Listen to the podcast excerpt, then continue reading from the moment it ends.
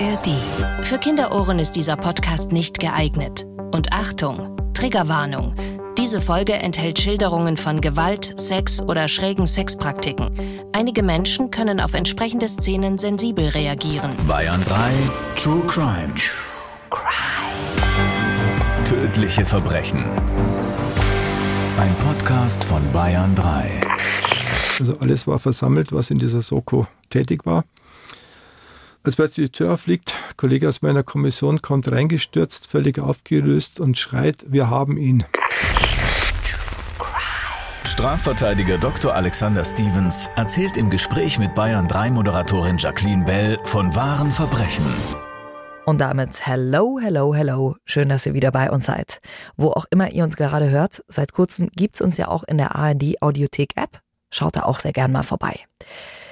Wir sprechen heute über einen Fall, der hat mich in der Vorbereitung schon ziemlich mitgenommen und ich habe mir immer wieder die Frage gestellt, wie kann ein Mensch zu so etwas fähig sein?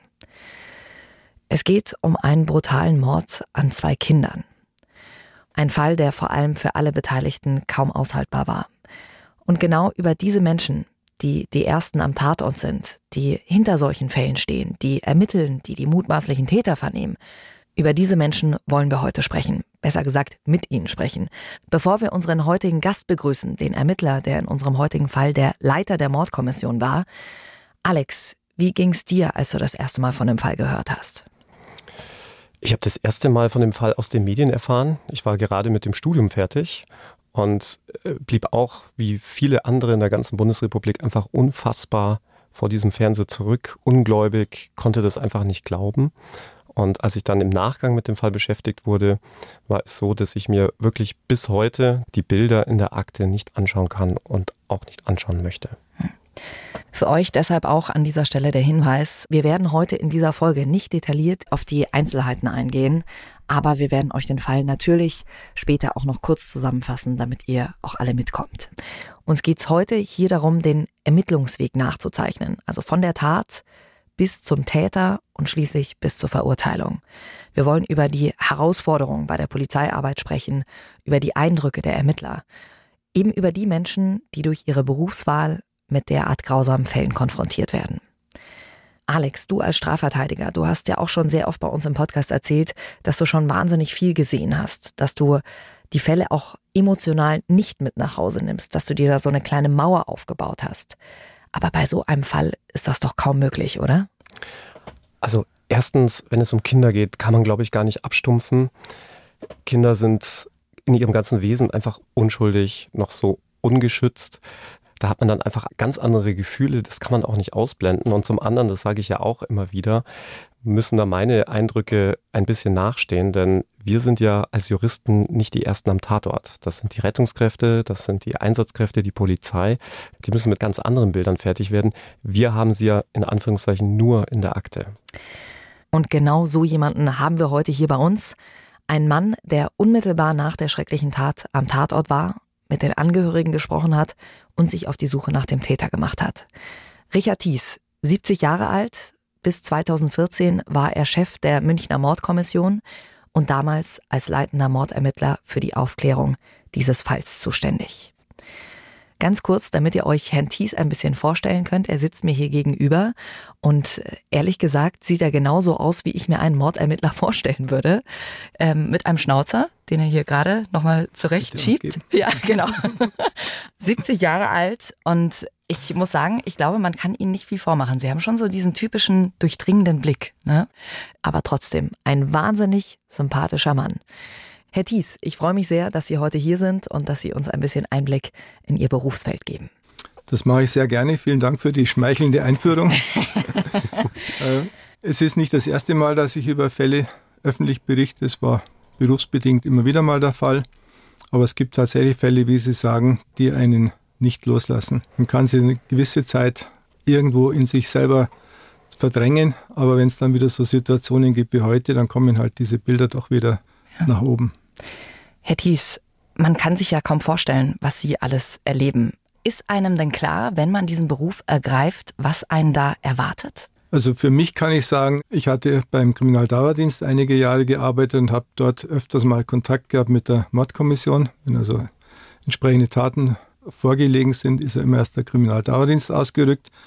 Hat also eine gewisse vage Vorstellung von der Arbeit der Mordkommission und muss sagen, ich war da damals nicht sehr angetan. Dass ich dann selber zur Mordkommission gegangen bin, war jetzt nicht einem inneren Wunsch folgend, sondern das war eigentlich ein Versuch, meinem damaligen Vorgesetzten bei einer Dienststelle für Banden- und Jugendkriminalität klarzumachen, ich hätte jetzt Anspruch auf eine Beförderung, die ich zwei Jahre hinausgezogen habe, um eben diese Dienststelle nicht verlassen zu müssen. Und als er mir gesagt hat, es gibt keine Möglichkeit, dass ich auf dieser Stelle befördert wird, habe ich gesagt, gut, ich werde jetzt die nächste Gelegenheit ergreifen, mich auf eine andere Stelle bewerben, wo ich befördert werden kann. Die nächste, die kommt. Und es war damals eigentlich mehr der Gedanke, ich möchte ihn mehr unter Druck setzen, dass er sich öfters mal rührt und sich vielleicht für meine Stellenanhebung einsetzt, was nicht möglich war. Und so war die nächste freie Stelle, die sich für eine Beförderung angeboten hat, war Leiter der Mordkommission. Ich habe dann einfach zwei Zeilen geschrieben, wie das bei Beamtenversetzungsgesuchen so üblich ist, bewerbe mich auf diese Stelle und habe eigentlich nicht im Traum daran gedacht, dass das irgendjemand ernst nimmt.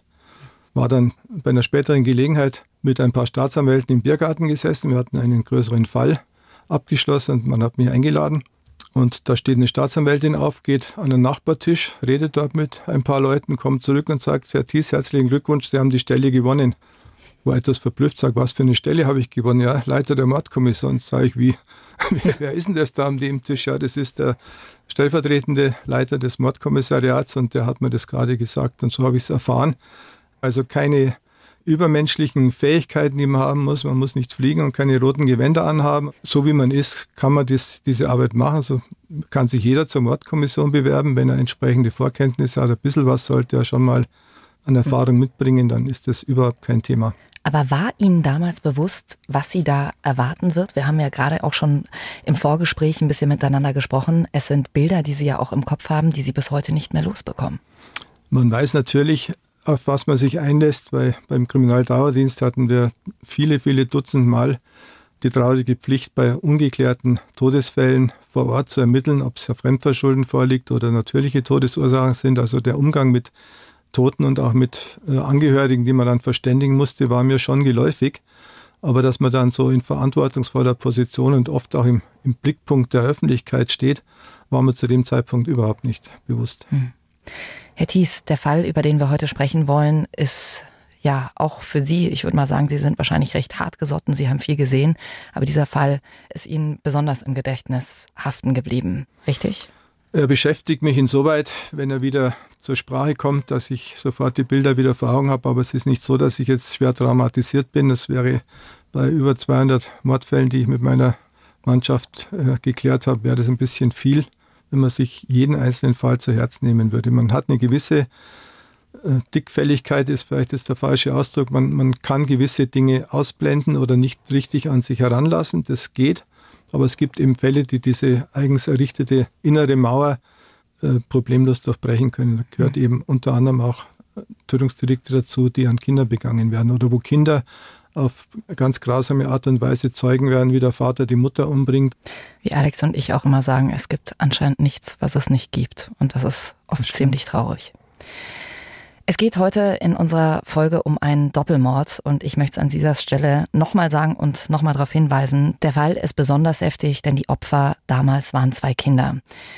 Äh, bevor wir weiter über diesen Fall sprechen, fassen wir diesen Fall heute mal zusammen und wir haben uns entschlossen, auf unsere gewohnte Story in diesem Fall zu verzichten und auch Einzelheiten wegzulassen. Stattdessen haben wir aber hier BR-Reporterbeiträge und Interviewtöne von damals rausgesucht. Zwei Kinder tot in der eigenen Wohnung und, wie es im Moment aussieht, doch kein Familiendrama. Es gibt weder einen Tatverdacht gegen den getrennt lebenden Vater noch gegen die alleinerziehende Mutter und auch nicht gegen den Lebensgefährten. Die Sprecherin der Staatsanwaltschaft München II, Andrea Tietz. Wir haben keinen konkreten Tatverdächtigen und wir hatten auch zu keinem Zeitpunkt irgendeine bestimmte Person als Beschuldigten ins Visier genommen. Dabei handelt es sich um völlig grundlose Spekulationen, die da kursiert sind. Die Mutter hatte die Nacht rund 100 Meter entfernt in dem Musiklokal ihres Freundes verbracht, berichtet Markus Kraus von der Mordkommission. Die Mutter ist gegen 22.30 Uhr aus der Wohnung gegangen in die Gaststätte des Lebensgefährten, die in unmittelbarer Nähe liegt und ist gegen 4.40 Uhr mit ihrem Lebensgefährten wieder zurückgekommen. Beide entdeckten die leblosen Kinder. Die Obduktion, so Oberstaatsanwältin Andrea Titz, hat gezeigt, es steht weiterhin fest, dass es vielfältige Gewalteinwirkungen gegeben hat und zwar verschiedenster Ursache. Bei diesen Gewalteinwirkungen hat auch das am Tatort aufgefundene Messer eine Rolle gespielt. Wir können aufgrund des jetzigen Erkenntnisstandes auch davon ausgehen, dass es keine Anhaltspunkte für eine sexuelle Motivation des Delikts, für ein Sexualdelikt gibt. Möglicherweise spielt die unverschlossene Haustür eine Rolle. Bei der Wohnungstüre ist es auch so, man kann sie auch, wenn sie nicht versperrt ist, von außen öffnen und dass, wenn den Kindern irgendwas sein sollte, Brände in der Wohnung oder irgendwas passieren sollte, dass die Kinder natürlich auch aus der Wohnung kommen können. In solchen Notsituationen war die Türe nicht versperrt. Freunde, Nachbarn und auch viele Mitschüler und ihre Eltern haben gestern am Abend Abschied genommen, für sie gebetet und Kerzen angezündet. Bei einem Gedenkgottesdienst in der völlig überfüllten Kirche. Viele hatten Tränen in den Augen. Auch Bayerns Innenminister Joachim Herrmann saß in der Kirchenbank, sichtlich ergriffen. Die Mordkommission werde alles dafür tun, um so schnell wie möglich den Täter zu ermitteln, sagte er. Und ich bin selbst Vater von drei Kindern und ich denke, es ist äh, das Schlimmste überhaupt, was man an Schicksal Schicksalsschlägen erleben kann, wenn die Kinder Opfer eines solch abscheulichen Verbrechens werden und wir sehen müssen, wie brutal dieser Mord verübt wurde. Euch geht es wahrscheinlich wie uns hier gerade. Die große Frage steht im Raum, wie kann ein Mensch überhaupt zu sowas fähig sein? Herr Thies, wie oft haben Sie sich diese Frage gestellt in Ihrem Berufsleben? Es gibt immer wieder Situationen, wo man mit Menschen, mit Tätern zu tun hat, die völlig empathielos sind, die völlig äh, nur für sich leben praktisch, die keinerlei Rücksicht nehmen auf irgendwelche sozialen Gegebenheiten oder irgendwelche Umgangsformen zwischen Menschen, die also wirklich nur sich und die Erfüllung ihrer Träume, ihrer Wünsche im Auge haben. Und solche Leute gibt es immer wieder, zum Glück, aber nicht in dieser sehr großen Massivität, wie es in diesem Fall eben vorgelegen hat und auch unvorstellbar, wie dieser Moment sich für die Mutter angefühlt haben muss. Welchen Kontakt Sie zur Mutter hatten während diesem Fall, darüber werden wir auch gleich noch sprechen. Herr Thies, dieser frühe Morgen, erinnern Sie sich noch an den Moment, als Sie über diesen Fall informiert wurden? Ich erinnere mich sehr gut dran.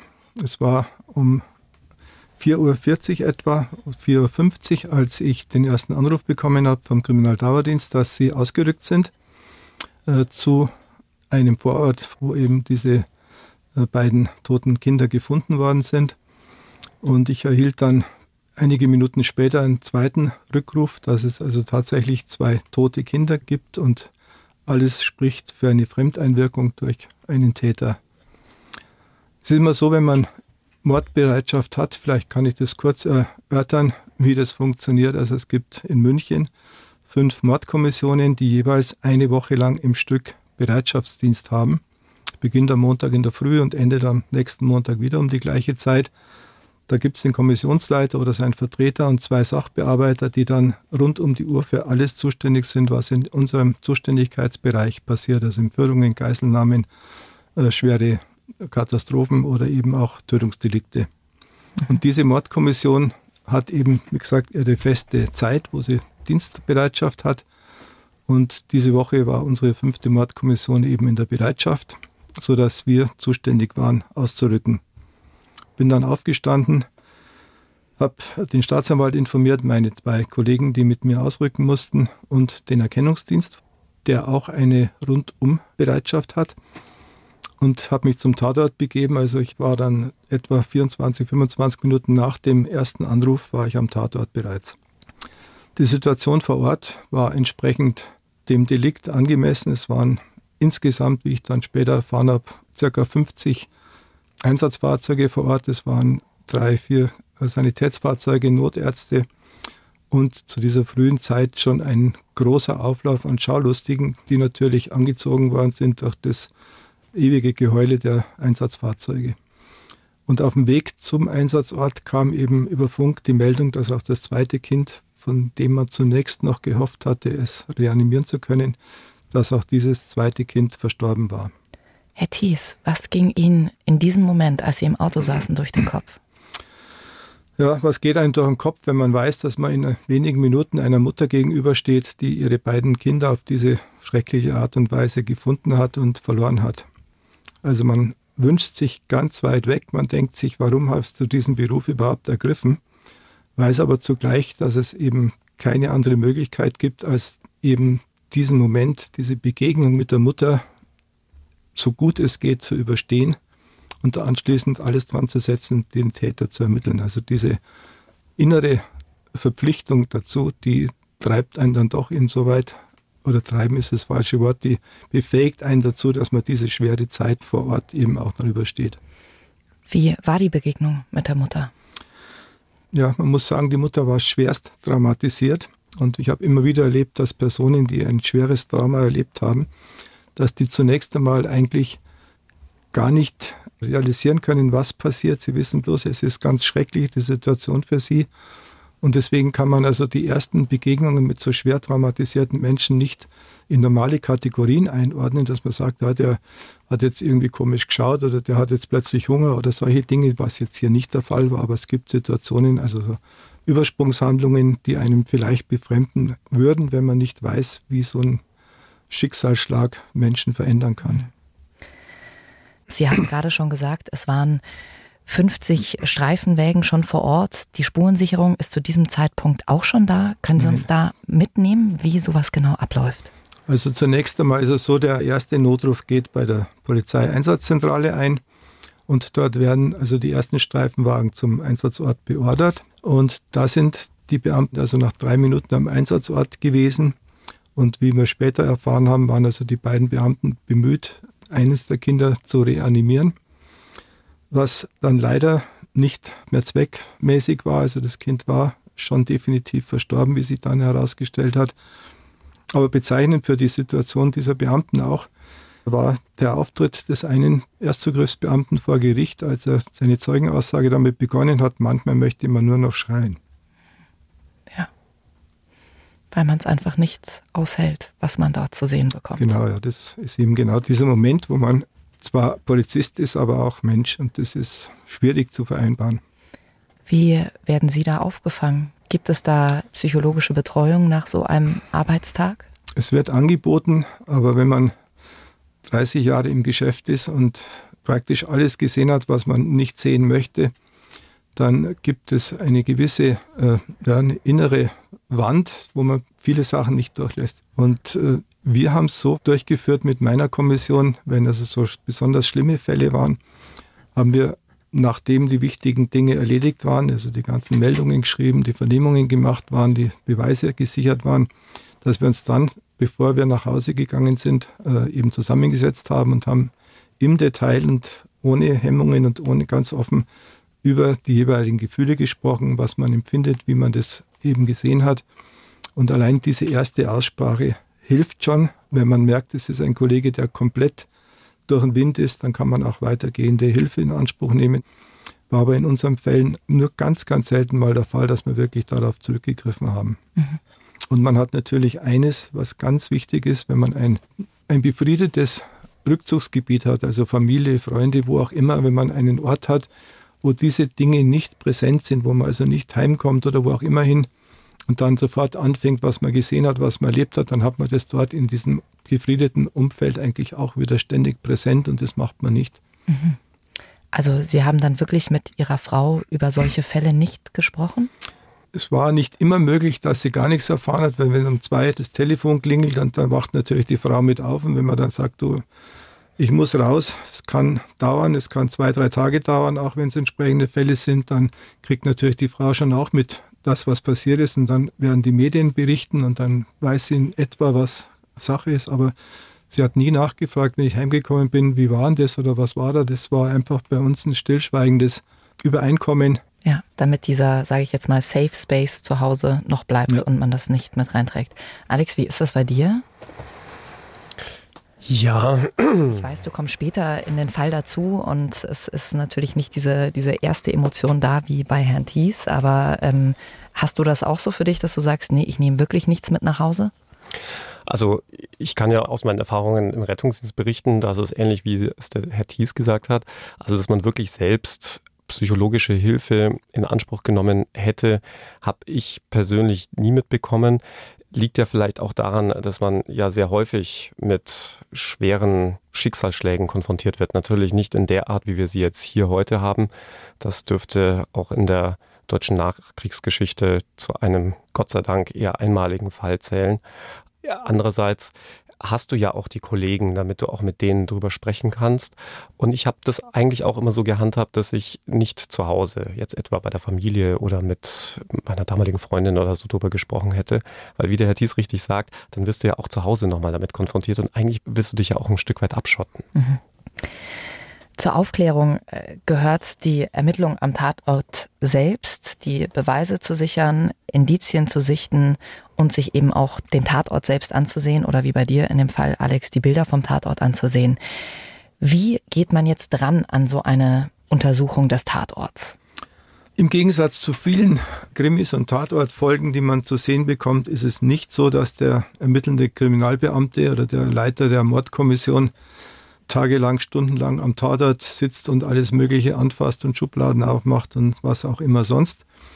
In unserer Praxis läuft es so ab, man wird als Leiter dieser Ermittlungen am Tatort sich einen ersten ganz groben Überblick verschaffen. Das heißt, man betritt mit entsprechenden Plastiküberzügen an den Schuhen so einen Tatort, wirft einen oberflächlichen Blick in die verschiedenen Räumlichkeiten, ohne was zu verändern, ohne was anzufassen natürlich. Und dann hat man einen ersten optischen Eindruck. Man sieht natürlich in diesem Fall auch die beiden Kinder dann und äh, das ist ein Anblick, den man also nicht unbedingt speichern möchte, aber es gibt viele kleine Dinge, die einen trotz dieser schockierenden Feststellungen dann im Gedächtnis bleiben. Also Kleinigkeiten, die vielleicht zunächst keine Auffälligkeiten, keine besonderen Auffälligkeiten darstellen, aber da liegt eine Taschenlampe, die zum Beispiel brennt, die angeschaltet ist. So kleine Dinge prägen sich ein. Dann schaut man sich also mal den groben Tatortbereich an. Dann kümmert man sich um die Mutter und ihren Partner und versucht in einem ganz kurzen ersten Gespräch festzustellen oder zu erfahren, wie sie äh, die Situation aufgefunden haben, was sie eventuell verändert haben, was ihnen so aufgefallen ist. In diesem Fall war es so, dass zunächst verschiedene Gegenstände in der Wohnung aufgefallen sind. Hoppla, da liegen Sachen, die waren vorher nicht da. Das hat dann die Mutter eben veranlasst, nachzuschauen, ob irgendwas passiert ist und hat dann die beiden Kinder gefunden. Dass man also diese ersten Informationen bekommt, ist was verändert worden, wie war die Abfindesituation und dass man dann möglichst schnell die Angehörigen, die Mutter aus diesem Tatortbereich entfernt. Dass sie also auf die Dienststelle gebracht werden, psychologisch betreut werden, das ist immer das Erste gleich. Und dann, dann wird der Erkennungsdienst verständigt, beziehungsweise der ist schon unterwegs, kommt dann mit einem starken Aufgebot in so einem Fall und der übernimmt dann den Tatort komplett. Das heißt, alle anderen haben an diesem Tatort nichts mehr zu suchen. Dieser Tatort gehört dann tagelang dem Erkennungsdienst, der erstaunlich präziser Art und Weise diesen ganzen Tatort in tagelanger Arbeit mit viel Personal abgearbeitet hat. Mhm. Und dann ist es die Aufgabe des Einsatzleiters, in dem Fall also meine, die erforderlichen Fahndungsmaßnahmen, die Sofortmaßnahmen zu prüfen, die bereits ja im Laufen sind zum Teil und andere Maßnahmen anzuordnen, um mögliche Spuren, mögliche Erkenntnisse vom Täter über den Tatablauf zu erlangen. Also vielleicht als Beispiele. Wir hatten da acht Gruppen von der Einsatzhundertschaft.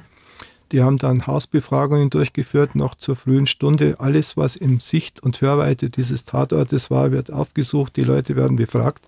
Andere Gruppen durchsuchen alle frei zugänglichen Objekte im weiten Umfeld, also Schuppen, Garagen, Gärten, was auch immer sich da anbietet, um festzustellen, ob es da irgendwelche Hinweise gibt, Verstecke von Kleidung, weggeschmissene. Waffen oder sowas. Dann wieder andere Gruppen werden beauftragt, äh, zum Beispiel den Vater zu ermitteln. Die waren getrennt lebend. Es werden zum Beispiel auf Aufzeichnungen geachtet, gibt es irgendwo Tankstellen, wo eine Videokamera hängt. Also alles dies wird parallel veranlasst, damit die Erstmaßnahme, damit man nichts versäumt. Ja. Äh, Herr Thies, Sie haben vorhin gesagt, es bleiben Ihnen Bilder im Kopf wie eine Taschenlampe zum Beispiel, die noch an ist.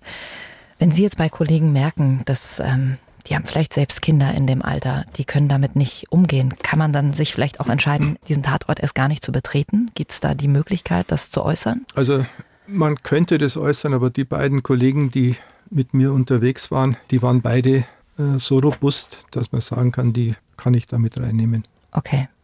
Alex, du hast bewusst gesagt, du hast dir diese Bilder damals nicht angesehen, weil du dich auch dafür entschieden hast, du kriegst das aus deinem Kopf sonst nicht mehr raus.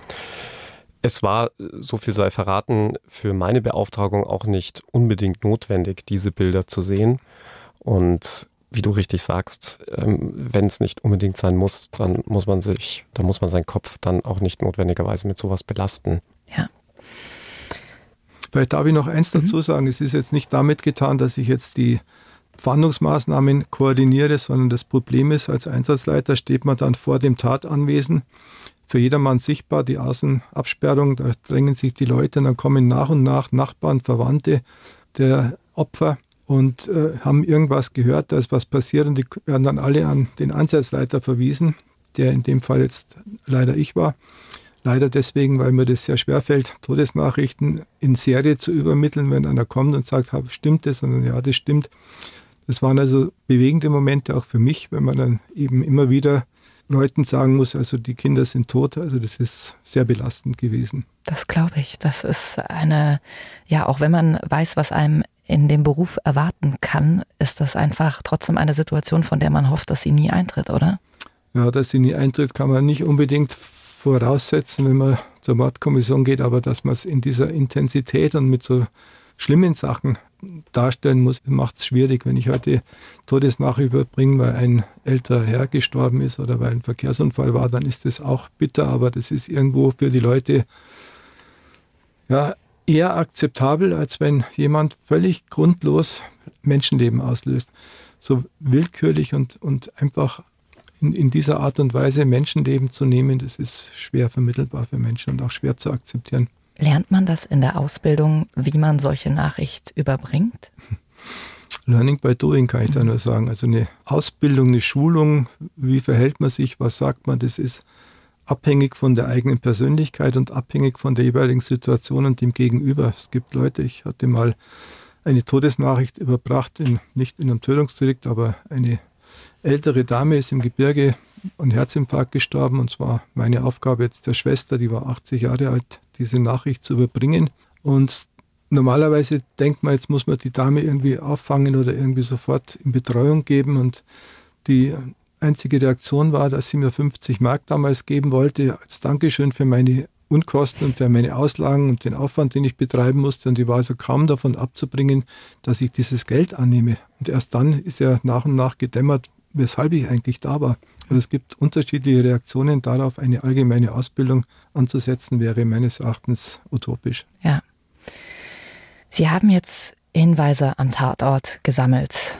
Was daraus hat Rückschlüsse zugelassen, wie und wo nach einem möglichen Täter zu suchen ist? Wir haben in der Reportage schon gehört, die Tür war nicht verschlossen. Das muss ja dann wahrscheinlich jemand gewusst haben, oder? Vielleicht allgemein, wenn man als Mordermittler zu einem Tatort kommt, dann gilt der erkennungsdienstliche Grundsatz, man geht von außen nach innen an den Tatort heran zunächst. Eben man fängt mit der Spurensicherung im Außenbereich an und nähert sich dann immer mehr dem eigentlichen Tatgeschehen, um nicht Spuren zu übersehen oder zu vernichten, die vielleicht vorher im Außenbereich wichtig wären. Das ist die eine Sache. Und wenn man Mordermittlungen, wenn man da vorgeht, dann fängt man immer im inneren Kern an, also immer bei der Familie, beim Opfer, bei den direkten Umfeld. Wer weiß was, wer hätte, nicht in diesem Fall, aber es gibt Fälle, wo man sagt, wir hatten ein Motiv, aber da wäre ein riesiges Erbe zu erwarten oder solche Dinge. Also man fängt immer von innen an und ermittelt dann nach außen. Wenn die inneren Spuren praktisch alle abgearbeitet sind und alle negativ sind, dann nimmt man den nächsten Ringkreis, Bekannte, Freunde, Arbeitskollegen, sowas und arbeitet sich dann immer weiter nach außen vor. Und parallel dazu gibt es an diesem Tatort natürlich oder gab es an diesem Tatort viele Spuren, die uns der Erkennungsdienst sukzessive nachgemeldet hat oder gemeldet hat. Zum Beispiel eben Blutspuren, die jetzt nicht von den Opfern stammten. Und äh, so wird dann praktisch parallel DNA-Überprüfung durchgeführt. Gibt es da Spuren, die schon irgendwo in der Datei bekannt sind? Wenn man eine gewisse Zeit lang keine Hinweise hat, keinen Verdächtigen, keinen Anfangsverdacht gegen irgendjemand hat, dann bleibt eben so bei Kapitaldelikten oft nur die Möglichkeit, Massenscreenings zu machen. Das heißt, man geht her und, und lässt alle Arbeitskollegen, alle Nachbarn, alle männlichen Bewohner zum Beispiel bei Sexualdelikten äh, auf DNA überprüfen. Und in dem Fall war es eben so, dass zunächst einmal eine DNA-Spur am Tatort festgestellt werden konnte. Und jetzt ging es darum, im Bereich des näheren Umfeldes und auch des weiteren Umfeldes mal zu schauen, gibt es irgendjemand, der zu dieser DNA-Spur passt. Und aus diesem Grund wurden dann auch entsprechend im Umfeld Speichelproben genommen, auf freiwilliger Basis natürlich. Mhm. Parallel dazu gab es eben Gegenstände, die auch gewisse Ermittlungsansätze geboten haben, zum Beispiel eine Fahrradlampe von einem Fahrrad, das, wie man feststellen konnte, zu einem Lampenset gehörte, sodass man gesagt hat, wir haben jetzt das Frontlicht hat man gefunden am Tatort. Jetzt gibt es möglicherweise irgendwo im, im, ganzen Landkreis ein Fahrrad, das irgendwo an der S-Bahn-Station zum Beispiel steht oder an der Schule, wo genau diese vordere Lampe fehlt, aber das Rücklicht noch am Rad ist. Also solche Spuren greift man dann auf, dann werden mit starken Kräften diese möglichen Fahrradabstellplätze überprüft, um festzustellen, gibt es irgendein Rad, was da passen würde. Und solche Dinge mehr werden dann eben parallel äh, und gleichzeitig veranlasst. In welchem Zeitrahmen findet man meistens den Täter? Ich glaube, Alex, du hast mal gesagt, wenn man ihn innerhalb von 48 Stunden nicht gefunden hat, den äh, wahren Täter, dann ist es schwierig. Heißt so verallgemeinert, ja. ja. Was natürlich im Grunde ja Quatsch ist. Was da wichtig wäre, die ersten 48 Stunden, dass der Täter, wenn er denn sich auf die Flucht begibt, in 48 Stunden weit kommt, dann gehen wir schon in 24 Stunden ein Stück weit weg. Und wenn er natürlich dann nach 48 Stunden im Ausland ist, wäre es etwas komplizierter. Aber ansonsten, wenn Sie heute schauen, die Altfälle, wir haben in kürzester Zeit 20 Altfälle, die 20, 15, 18, 30 Jahre im Keller lagen bei uns, erklären können. Also die Zeit selber spielt nur insoweit eine Rolle, dass man vielleicht dem Täter einen gewissen zeitlichen Vorsprung verschafft oder ihm die Möglichkeit gibt, dass er Spuren nachhaltig verwischen kann, aber das kann er sehr schnell machen. Also da spielt diese 48-Stunden-Grenze eigentlich keine wirkliche Rolle. Würden Sie sagen, Herr Thies, nach all Ihrer Erfahrung, ich äh, zähle das an der Stelle mal kurz auf, 40 Jahre bei der Polizei, 32 Jahre als Kriminalbeamter, 13 Jahre Mordkommission oder auch 10 Entführungen, 10 Geiselnahmen und 205 versuchte oder vollendete Tötungsdelikte. Haben Sie da tiefere Recherchen? Ja, meine Redaktion. Vielen Dank dafür. Erkennen Sie einen Täter, wenn er vor Ihnen steht? Äh, das maße ich mir nicht an, das so ultimativ zu beantworten. Also es gibt nonverbale Kommunikation bekannt in allen Bereichen. Wenn Sie Leute vor sich sitzen haben, von denen die theoretische Möglichkeit besteht, dass sie mit der Tat was zu tun haben, gibt es bestimmte Verhaltensweisen, die Unbedarfte vielleicht so nicht an den Tag legen. Also ein ganz einfaches Beispiel.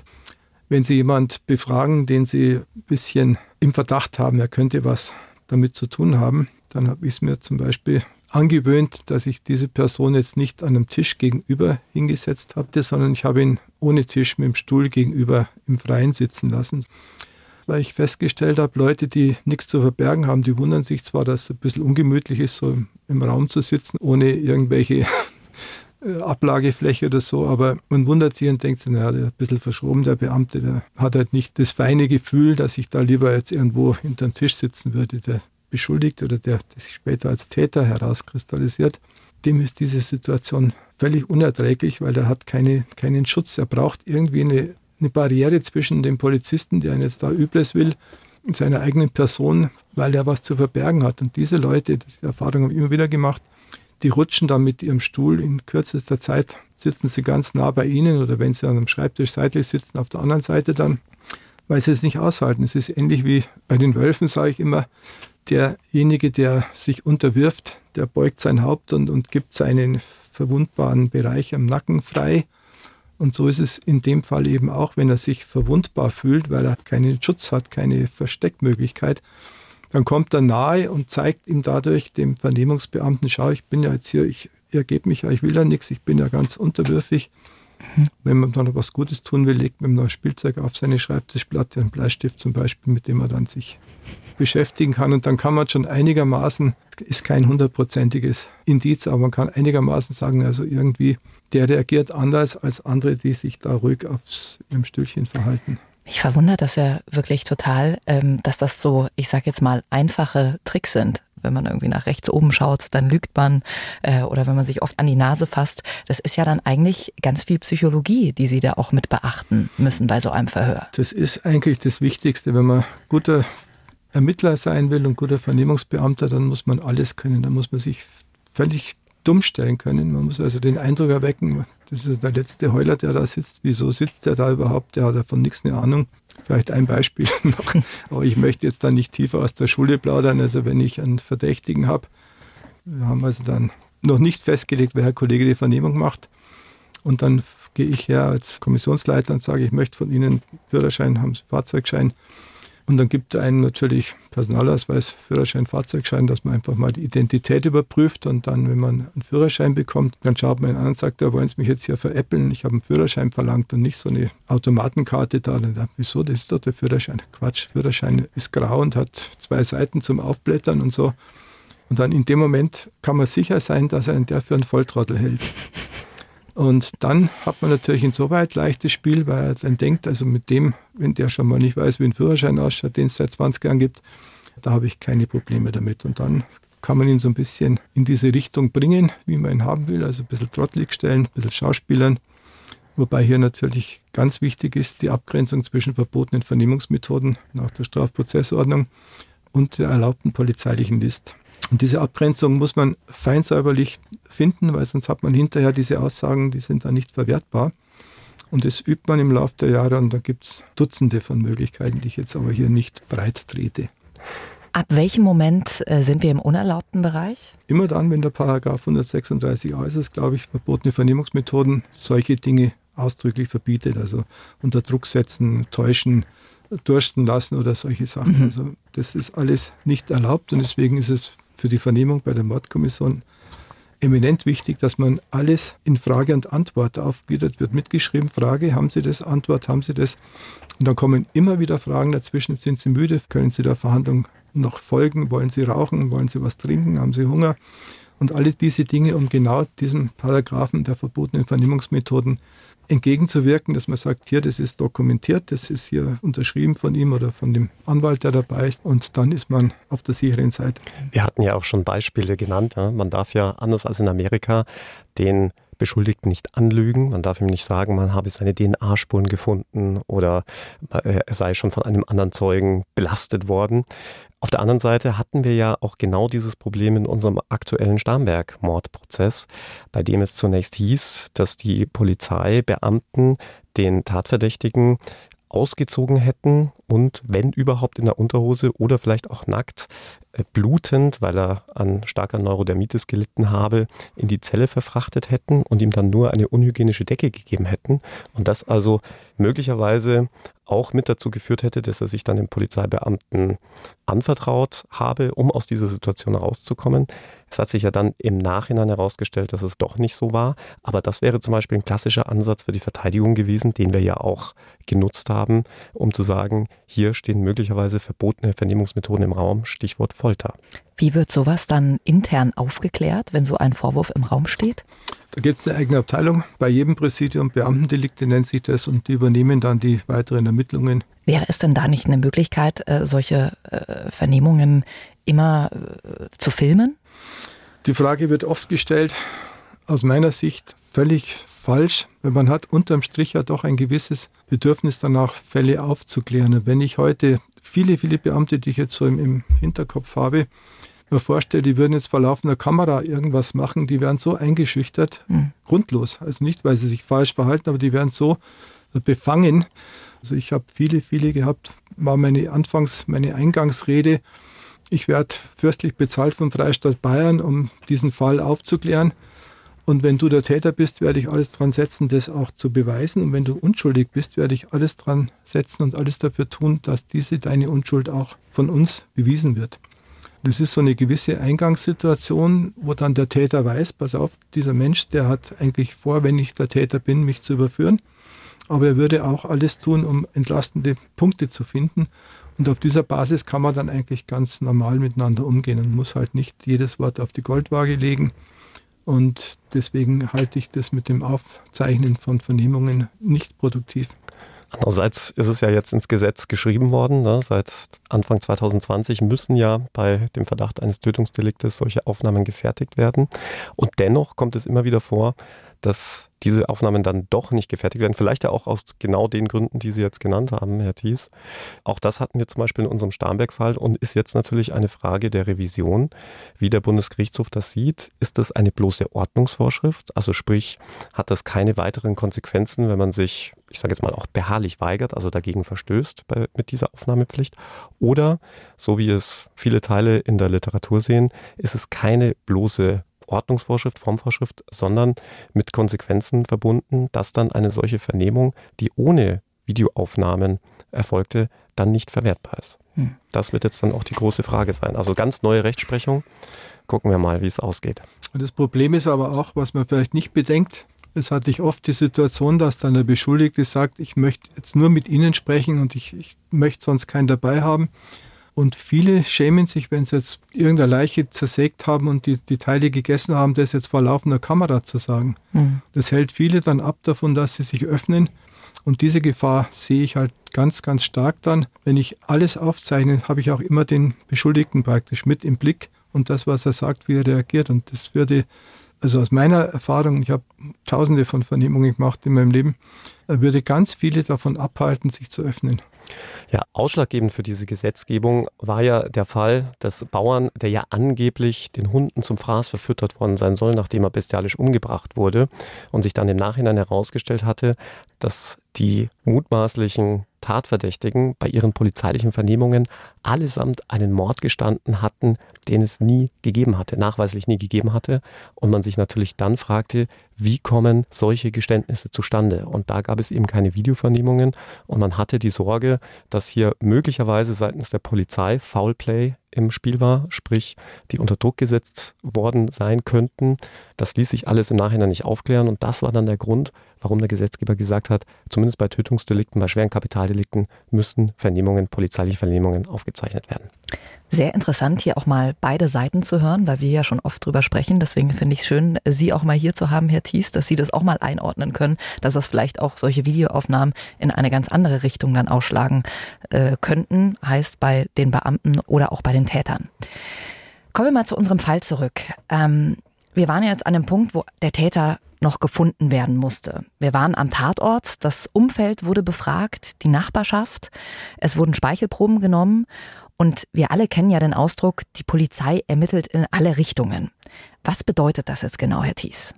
In alle Richtungen heißt, dass man ergebnisoffen den ganzen Vorgang angeht. Das heißt, ich habe also keine ganz bestimmte Zielrichtung. Ich muss jetzt nach Menschen suchen, die mit dem Fahrrad nachts um zwei gerne im Wald spazieren fahren oder sowas, sondern ich setze verschiedene Ermittlungstrupps an, die ganz bestimmte Dinge abklären sollen. Und je nachdem, wenn sich da was ergibt, irgendeiner sagt, er hat da einen Nachbarn, der hat was gehört, gesehen, dann kann man auf diese Spur mehr Personal ansetzen. Und wenn alle denkbaren Ermittlungsansätze eben negativ ausgeschieden werden können, dann muss man sich neu überlegen. Also das ist es gibt keine, keine Standards für sowas, es gibt keinen äh, Masterplan, sondern ich muss einfach die Situation bewerten und, und immer wieder nachbewerten. Es kommen Hinweise neu, die werden dort geprüft, bewertet. Es werden Prioritäten gesetzt. Ist das was Wichtiges oder ruft einer an? Ich habe irgendwo in einem Wald in, hinter Starnberg habe ich eine, eine Hose gefunden, eine durchnässte, alte, kaputte könnte das Täterkleidung sein. Also solche Hinweise prüft man und dann legt man eben fest. Und da ist eigentlich diese, dieser Ermittlungslauf ständig äh, ja, fließend. Fließend, ja, kann man sagen. Ist das dann auch so, wie wir es aus den Filmen kennen, dass man eine riesengroße Wand hat, unterschiedliche Bilder dran gepinnt und Schnüre zwischendrin und man hat Indizien, Beweise. Ist das auf einer großen Tafel äh, bei Ihnen?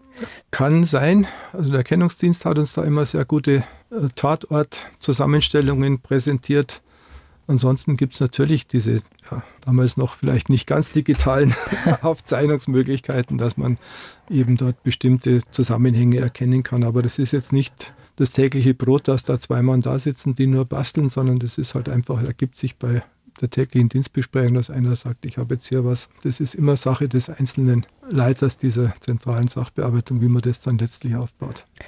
Herr Thies, die Mutter der beiden Kinder, die wurde von ihrem Umfeld ja als sehr liebevolle Mama beschrieben. Sie war alleinerziehend und hat in der Kneipe nebenan ja auch immer wieder gearbeitet. Stand denn die Mutter auch mal kurz unter Verdacht? Nein. Ganz kurze Antwort, nein. Ganz kurz, nein. Das war naheliegend und auch nachvollziehbar, dass sie also damit nichts zu tun hat von der ganzen Reaktion her, war das auszuschließen. Vielleicht gab es Leute, die irgendwie gedacht haben, es könnte da nicht auch die, die Familie dahinter stecken, aber die ganze Situation auch am Tatort, diese vorbereitete Badewanne mit dem Elektrogerät, das eingesteckt war, ließ den Rückschluss zu, dass also die Mutter praktisch als sollte als erweiterter Suizid dargestellt werden. Und es war so vorbereitet, dass wir die Mutter ausgeschlossen haben. Hm. Es gab dann einen Trauergottesdienst. Der ganze Ort war damals im Schockzustand, hat Angst. Der brutale Mörder, der in der Lage ist, Kinder umzubringen, läuft zu diesem Zeitpunkt noch frei herum. Ganz viel Polizei ist in diesen Tagen auch vor Ort und dann plötzlich ein Treffer in der Datenbank. Es gibt einen Verdächtigen und es kommt zur Festnahme. Herr Thies, nehmen Sie uns doch bitte mal mit, wie das damals abgelaufen ist. Dann nehme ich Sie zunächst in unseren Besprechungsraum mit, bei der täglichen Lagebesprechung. Also alles war versammelt, was in dieser Soko tätig war. Als plötzlich die Tür aufliegt, ein Kollege aus meiner Kommission kommt reingestürzt, völlig aufgelöst und schreit, wir haben ihn.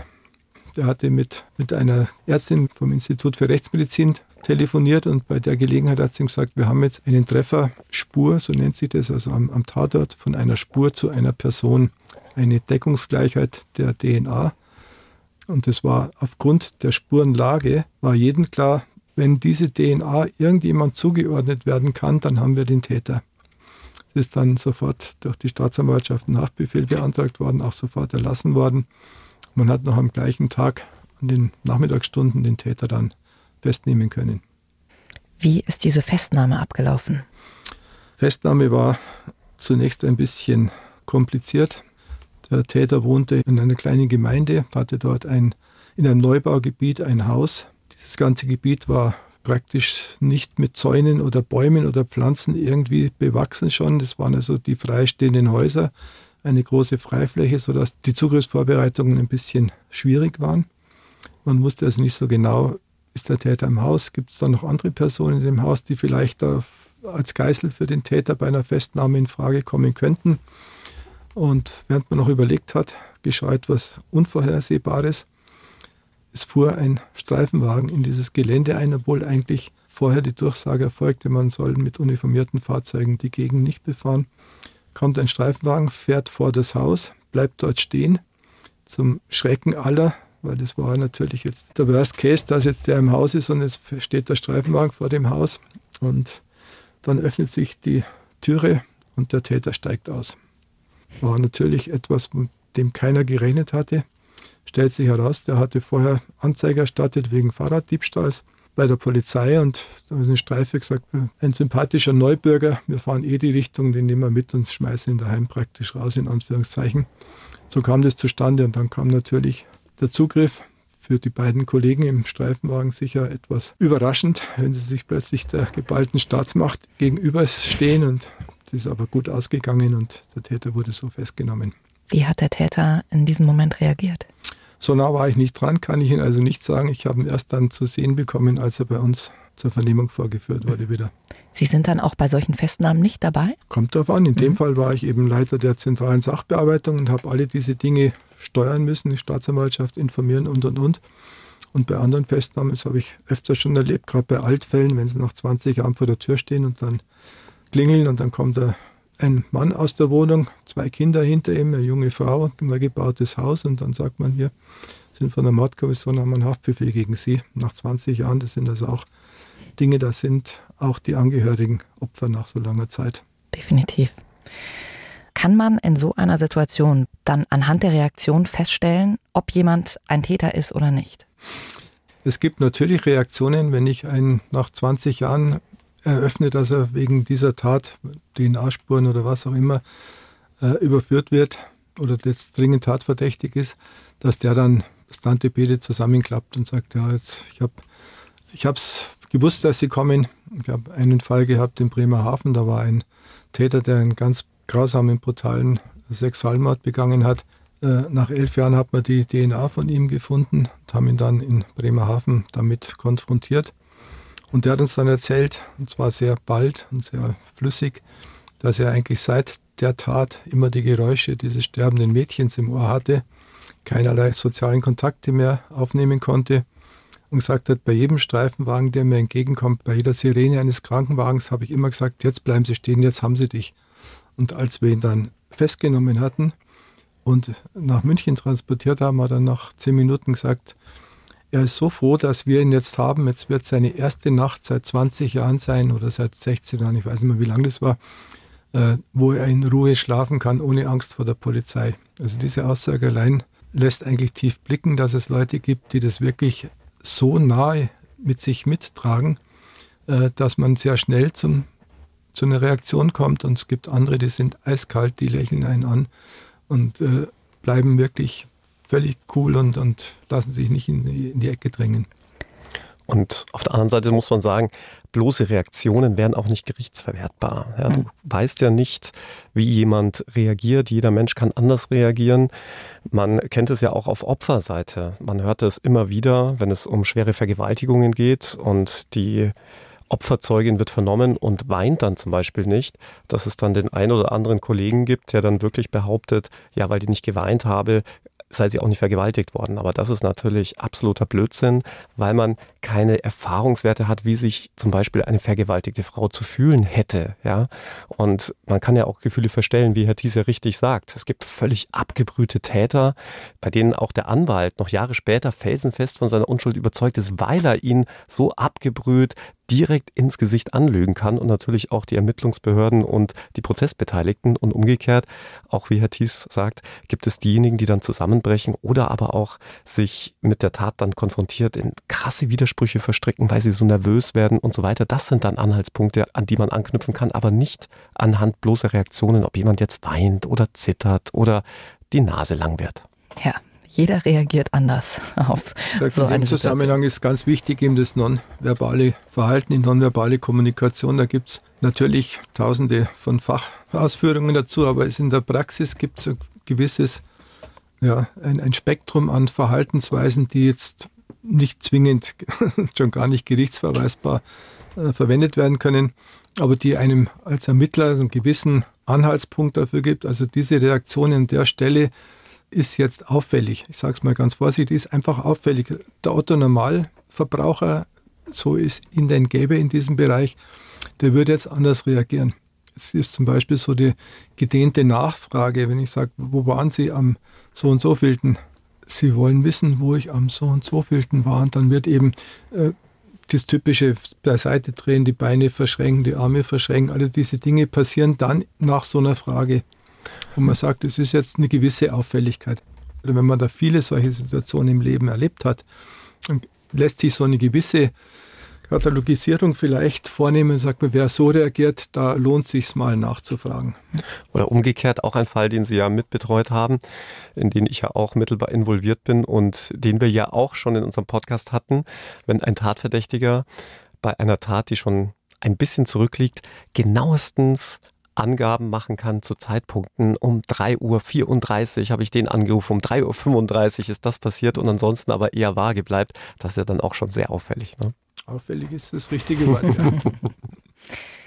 Es wurde also ein Tatverdächtiger festgenommen und es stellt sich raus, es ist ein Angehöriger der Familie. Herr Thies, Sie haben diesen Mann sieben Stunden lang verhört sieben Stunden, die Sie sehr erstaunt haben, wie Sie uns vorhin schon erzählt haben. Und über dieses Verhör und auch den anschließenden Prozess sprechen wir in unserer nächsten Folge. Jetzt atmen wir alle mal einmal tief durch und ich sage vielen Dank, Herr Thies. Danke, Alex, dass ihr euch die Zeit genommen habt, heute hier über diesen Fall zu sprechen. Sehr gern. Bayern 3 True Crime. True Crime. Tödliche Verbrechen. Der Podcast mit Jacqueline Bell und Dr. Alexander Stevens. Immer freitags neu in der ARD Audiothek und auf bayern3.de.